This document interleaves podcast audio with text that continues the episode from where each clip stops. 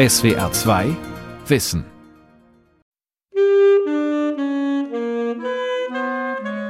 Im Anfang war nicht Gott oder das Wort oder der Urknall. Im Anfang ist die Beziehung. Beziehung ist der Kerngedanke der Philosophie Martin Bubers. Sein ist für ihn immer Beziehung und Begegnung, das ist ganz wichtig. Die Beziehung und Begegnung von Ich und Du, von Mensch und Natur, von Mensch und Gesellschaft, von Mensch und Gott. Es ging ihm also weniger um die akademische Philosophie, sondern um eine Philosophie, die sich einfügt ins Leben. Eine Philosophie, die lebensnah ist und praktisch wird. Aktuell ist vor allem Bubers Kritik an einer Gesellschaft, die die Menschen isoliert, funktionalisiert, die wesenhafte Begegnungen, wie Buber sie versteht, verhindert. Die Frage ist, wie könnte menschliches Zusammenleben aussehen, das wirkliche Beziehung und Begegnung ermöglicht? Die Sozialphilosophie Martin Bubers. Alles wirkliche Leben ist Begegnung. Eine Sendung von Rolf Kanzen. Huber lässt sich keiner philosophischen Schule zuordnen. Er selbst sagt, er philosophiere nicht mehr als nötig. Das heißt, er will eben keine durchgegliederte systematische Philosophie entwerfen. Hans-Joachim Werner ist Vorsitzender der Martin Buber Gesellschaft und war bis zu seiner Emeritierung Professor für Philosophie an der Pädagogischen Hochschule Karlsruhe.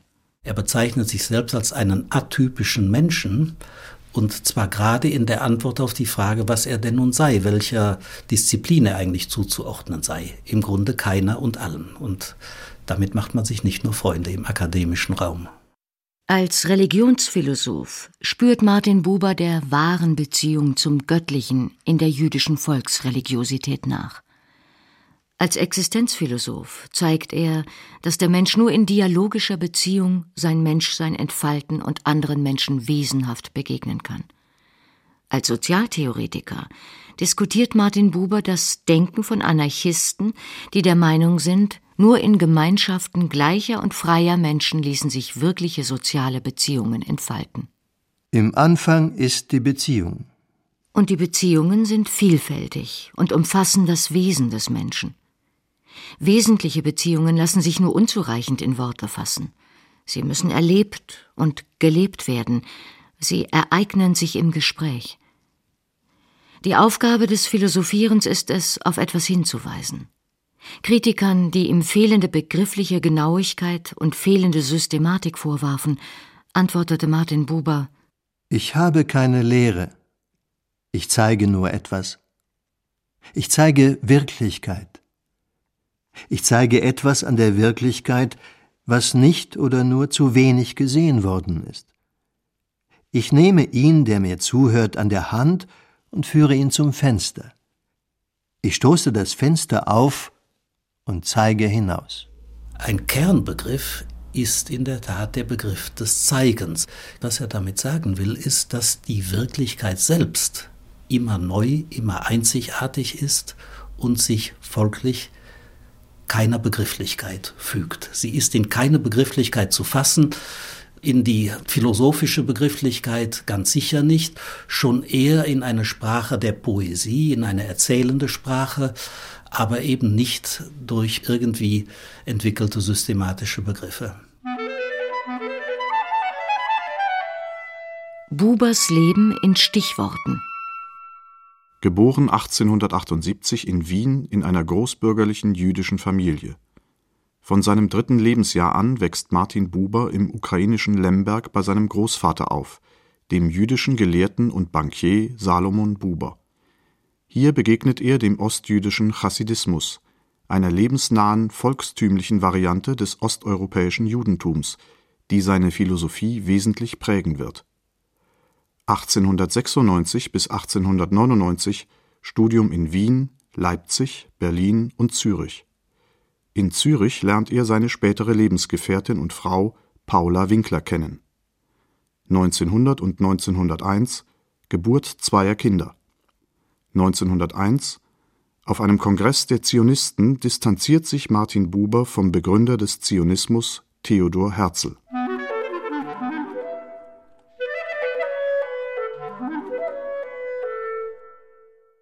Also er kannte die Tradition auch, hat auch selber sich immer zu seiner jüdischen Herkunft, jüdischen Identität öffentlich bekannt und stand gleichzeitig aber quer zum Assimilationsjudentum der westeuropäischen Diaspora-Gemeinden und auch, obwohl er ja sich bereits als 20-Jähriger der zionistischen Bewegung Theodor Herzls angeschlossen hat, stand er dort auch in Opposition der kleinen Fraktion des kulturzionistischen Flügels. Den ging es darum, nicht in erster Linie nach Palästina zu gehen und dort einen Staat aufzubauen, sondern es ging ihm primär darum, das Judentum neu zu begründen und gleichzeitig gewissermaßen eine Vorreiterrolle zur Befreiung der gesamten Menschheit zu übernehmen. Der Historiker Siegbert Wolf publizierte zahlreiche Bücher und Aufsätze zu Martin Buber und ist Herausgeber der Werke Gustav Landauers. Der Anarchist und Sozialphilosoph Landauer und Buber wurden bereits 1900 Freunde. Landauer, wie Buber war er Jude, hatte ein Verständnis von Anarchie, dem nichts ferner stand als das gängige Vorurteil von Terror und Chaos. Anarchie ist nur ein anderer, in seiner Negativität und besonders starken Missverständlichkeit weniger guter Name für Sozialismus, schrieb Landauer. Wahrer Sozialismus ist der Gegensatz zu Staat und kapitalistischer Wirtschaft. Sozialismus kann nur erwachsen aus dem Geiste der Freiheit und freiwilligen Einung, kann nur erstehen in den Individuen und ihren Gemeinden. Landauer plädierte dafür, aus Staat und Kapitalismus auszutreten und zusammen mit Gleichgesinnten sozialistische Siedlungsgemeinschaften aufzubauen. Mit diesen Appellen knüpften Landauer und mit ihm Buber an den damaligen zivilisationskritischen Bewegungen an, die der kalten, anonymen Gesellschaft die warme, persönliche Gemeinschaft gegenüberstellten. Martin Buber und Gustav Landauer gehörten um 1900 einer Gruppe von Männern und Frauen an, die eine solche Gemeinschaft gründeten und zusammen leben und arbeiten wollten. Das Projekt scheiterte. Landauer und Buber hielten aber am Gedanken eines Gemeinschaftssozialismus fest. Sozialismus oder Anarchie war für beide nicht erreichbar durch eine Eroberung oder Zerschlagung des Staates, sondern durch eine, wie Buber es später ausdrückte, Erneuerung des gesellschaftlichen Zellgewebes. Diese Restrukturierung der Gesellschaft solle ermöglicht werden durch gemeinschaftliche Lebens- und Arbeitsformen, durch das, was Buber mit Beziehung und Begegnung meinte. Beide waren ja fast zwei Jahrzehnte miteinander befreundet, von 1900 bis zur Ermordung Landauers 1919, während Landauer Buber zu verdanken hat die Wiederentdeckung, die Wiederannäherung an das Judentum, ist es bei Buber vor allen Dingen die Sozialphilosophie, auch seine Dialogik und sein Gemeinschaftsdenken, die aus dem gedanklichen Einfluss Landauers herrühren. 1902 Buber setzt sich intensiv mit jüdischer Mystik und dem Chassidismus auseinander. 1904 Promotion Bubers in Wien. 1905 bis 1916 Buber ist Lektor eines Buchverlages und lebt mit seiner Familie in Berlin. Er veröffentlicht die ersten Bände von Geschichten der Chassidim. Der Chassidismus war eine sehr vielfältige religiöse Praxis des osteuropäischen Judentums mit Höhepunkt im 18. und frühen 19. Jahrhundert. Als Jugendlicher war Buber mit den Resten dieser chassidischen Tradition in Berührung gekommen. Urjüdisches ging mir auf. Bubers Interpretation des Chassidismus entwickelte sich neben dem Denken Landauers zu einem weiteren Grundpfeiler seiner Sozialphilosophie. Für Buber war der Chassidismus nicht orthodoxe Gesetzesreligion, sondern eine volkstümliche, spirituelle Lebenspraxis. Was die Größe des Chassidismus ausmacht, ist nicht seine Lehre, sondern eine Lebenshaltung. Und zwar eine gemeindebildende und ihrem Wesen nach gemeindemäßige Lebenshaltung. In den jüdischen Gemeinden, wie sie Buber versteht, geht es um Beziehung.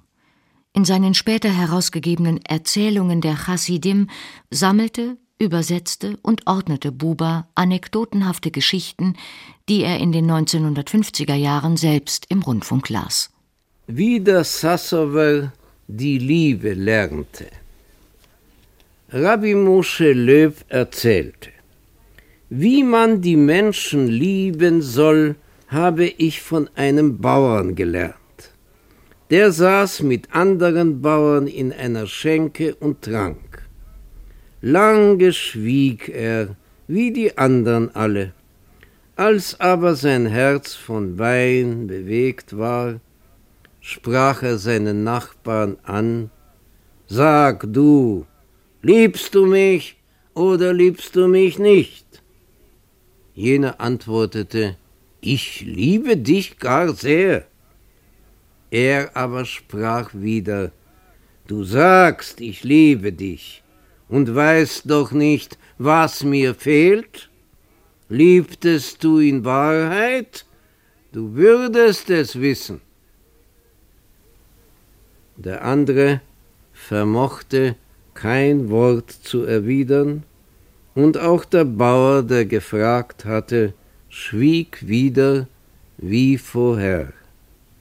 Ich aber verstand, das ist die Liebe zu den Menschen, ihr Bedürfen zu spüren und ihr Leid zu tragen. In der Beziehung der Menschen zueinander, in der Menschenliebe und im Mitleid verwirklicht sich Gott. Der wirkliche Umgang des Menschen mit Gott hat an der Welt nicht bloß seinen Ort, sondern auch seinen Gegenstand. Gott redet zum Menschen in den Dingen und Wesen, die er ihm ins Leben schickt. Gott, wie ihn Buber im Anschluss an den Chassidismus versteht, ist auch Beziehung. Die Urgefahr des Menschen ist die Religion. Weil, so Buber, die Religion in Kulten und Dogmen erstarrt und die Welt spaltet in einen heiligen religiösen Bereich und einen profanen. Gott, wie ihn Buber versteht, ist in der Welt erfahrbar und lebbar. Beziehung zu Gott und den Menschen stellt sich ein, so Buber, durch Anreden und angeredet sein. Der wirkliche Gott ist der anredbare, weil anredende Gott. Wenn wir fragen, was hat Buber an dem Chassidismus interessiert? Nun, eben der Chassidismus in seiner Weltzugewandtheit, der Chassidismus, der eine Heiligung des Alltags bezweckt, ein Chassidismus, der Freude an der Welt hat und sozusagen realisiertes Ethos darstellt. Diese, wie Buber schreibt, urjüdische religiöse Tradition beeinflusst Bubers Sozial- oder Gemeinschaftsphilosophie. Bubers Denken kreist immer um den Beziehungsaspekt. Der Mensch sei kein isoliertes Individuum, Gott kein einsames und selbstgenügsames Wesen. Mensch und Gott existiert nur durch und in der Beziehung und Begegnung.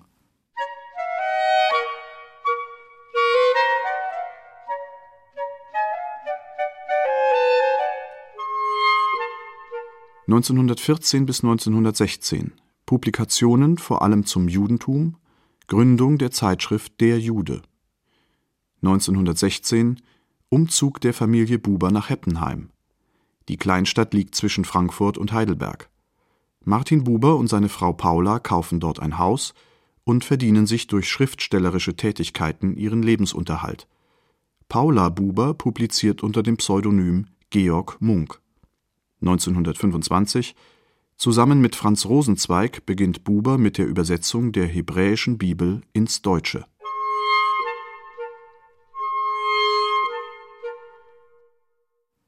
Bis zu ihrer Vertreibung 1938 lebt die Familie Buber in Heppenheim.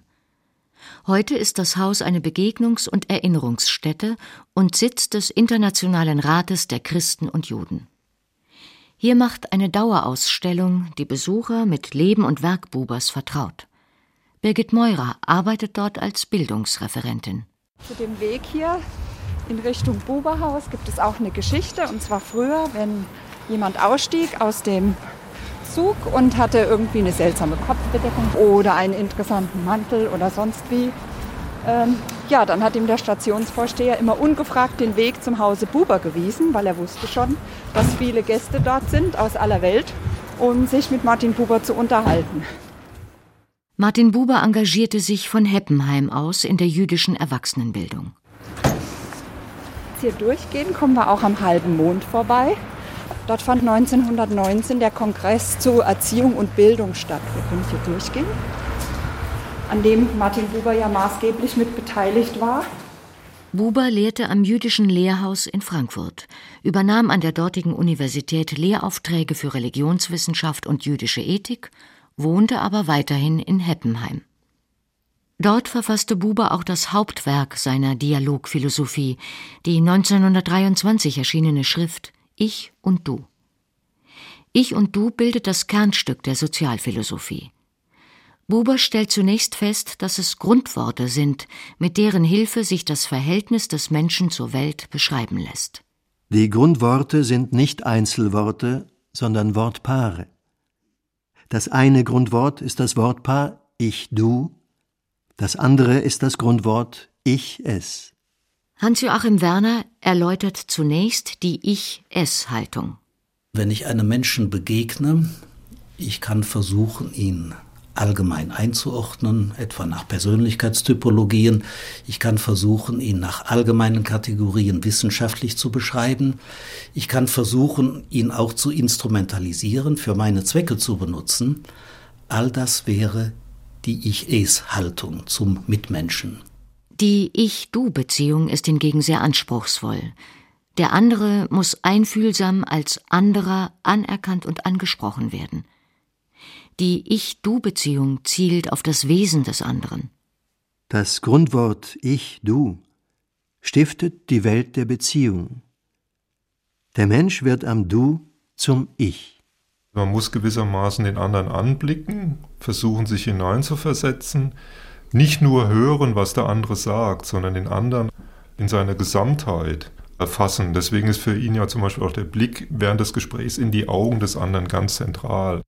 Die Ich-Du-Beziehung entzieht sich klarer begrifflicher Festlegungen und ereignet sich. Aber so Buber nicht nur zwischen Menschen. Drei sind die Sphären, in denen sich die Welt der Beziehung errichtet. Das erste, das Leben mit der Natur. Buber meint unsprachliche Beziehungen zwischen Pflanzen und Tieren, das Angesprochensein durch einen Baum oder ein Tier. Wie diese begrifflich nicht fassbare Beziehung entsteht, darüber macht Buber nur Andeutungen. Das zweite, das Leben mit den Menschen. Das dritte, das Leben mit den geistigen Wesenheiten. Mit den geistigen Wesenheiten meint er zunächst mal keine personifizierten Wesen, keine Engel oder sonstigen Wesen, sondern er meint schon Artefakte, Gebilde, die von Menschen gemacht wurden, die uns begegnen, etwa Kunstwerke, auch andere Werke der Vergangenheit, zum Beispiel die Bibel. Dialogische Beziehung meint, wir hören oder sehen durch das, was wir wahrnehmen, den, der da mit uns spricht. Zum Beispiel den Künstler oder eben im Fall der Bibel, das ist ja seine Vorstellung, dass ursprünglich eine Gottesbeziehung der Bibel zugrunde liegt und wir hören sozusagen durch den Text hindurch diese ursprüngliche Gottesbeziehung. Buber schildert eine Begegnung, eine Beziehung mit Gott, wie er sie versteht, und eine Begegnung mit dem christlichen Theologen Paul Nathorp.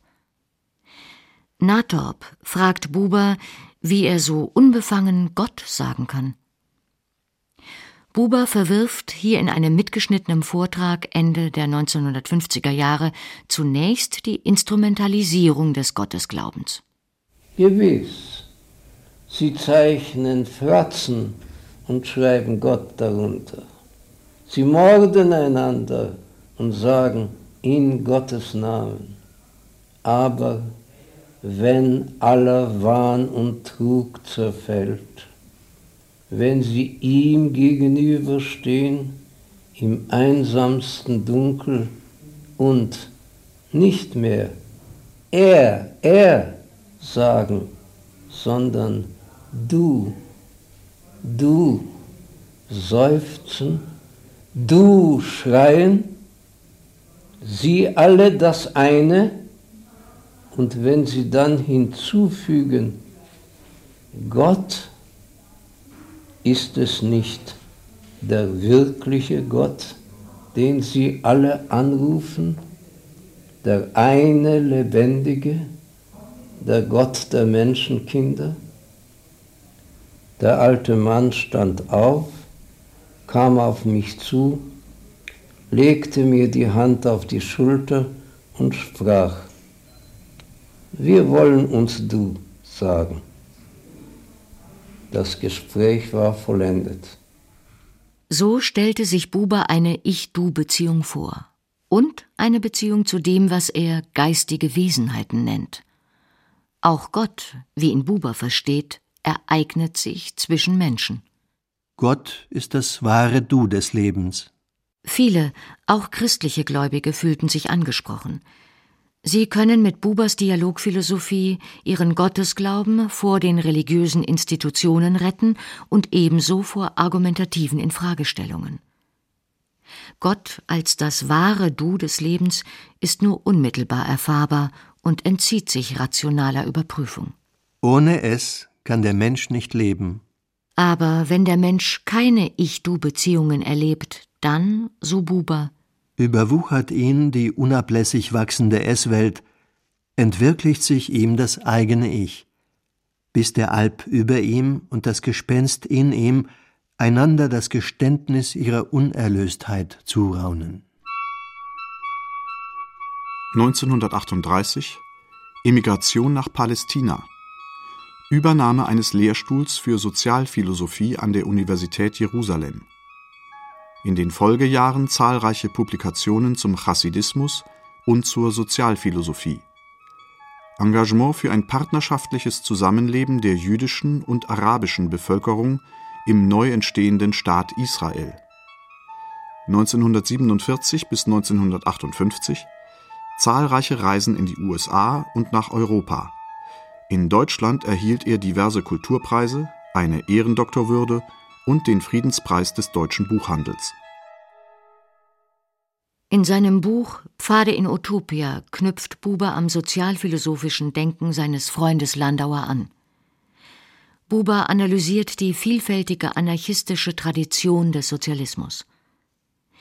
Er nimmt die Auffassung der Anarchisten ernst, dass ein autoritärer Staatssozialismus, wie er im Anschluss an Marx und Engels in den damaligen Ostblockstaaten realisiert wurde, keine Alternative zu Marktwirtschaft und Kapitalismus darstellt.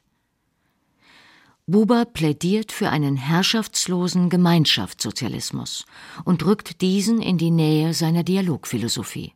Er spricht nicht nur von dem wesenhaften Du, er spricht auch von dem wesenhaften Wir und meint damit nicht nur die Zweiergemeinschaft zwischen Ich und Du, sondern das, was wir eben als Gemeinschaft bezeichnen.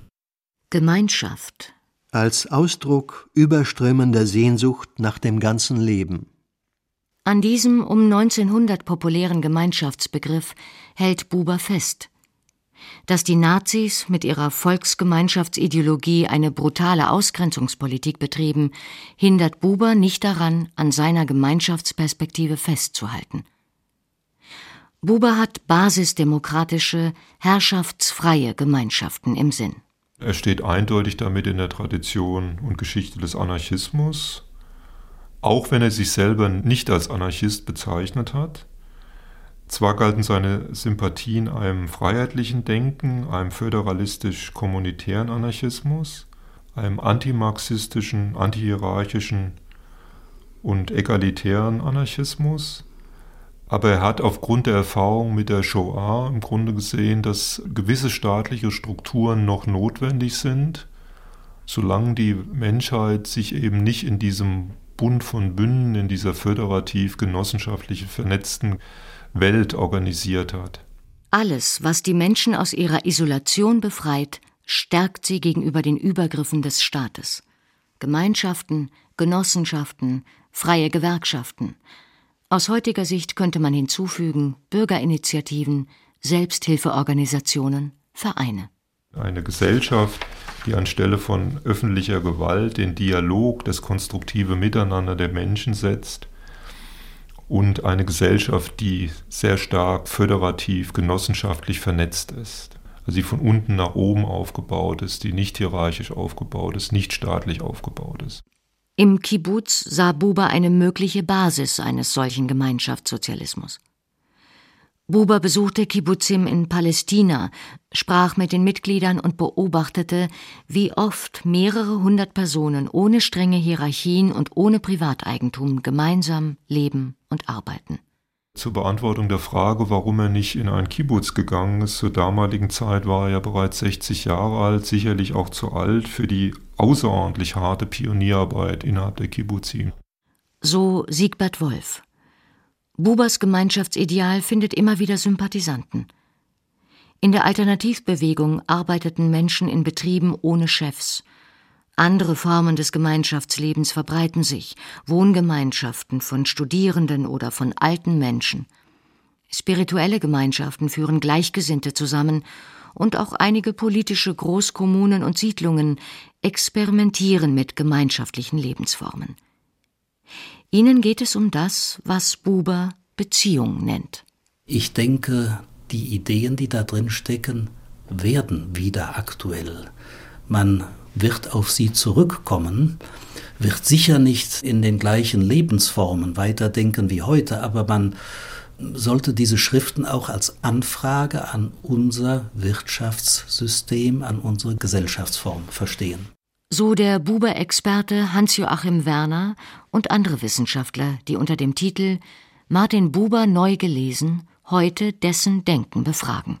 Ohne eine Veränderung unserer persönlichen zwischenmenschlichen Beziehungen, ohne die Schaffung neuer sozialer Arrangements im Verhältnis der Menschen untereinander und zur Natur, das ist auch für ihn immer mitgedacht, solange das nicht geschieht, werden unsere gesellschaftlichen Strukturen weiterhin hierarchisch, und letztendlich freiheitsfeindlich und ungerecht bleiben. Buber schrieb in Pfade in Utopia Es geht nicht an, das als utopisch zu bezeichnen, an dem wir unsere Kraft noch nicht erprobt haben. Martin Buber starb 1965 in Jerusalem. Gefeiert wird er bis heute vor allem als Religionsphilosoph. Von seiner Sozialphilosophie wurde vor allem seine Dialogphilosophie diskutiert. Dass Buber ein gesellschafts- und staatskritischer Denker war, wurde und wird oft vergessen. SWR 2 Wissen. Manuskripte und weiterführende Informationen zu unserem Podcast und den einzelnen Folgen gibt es unter swr2wissen.de.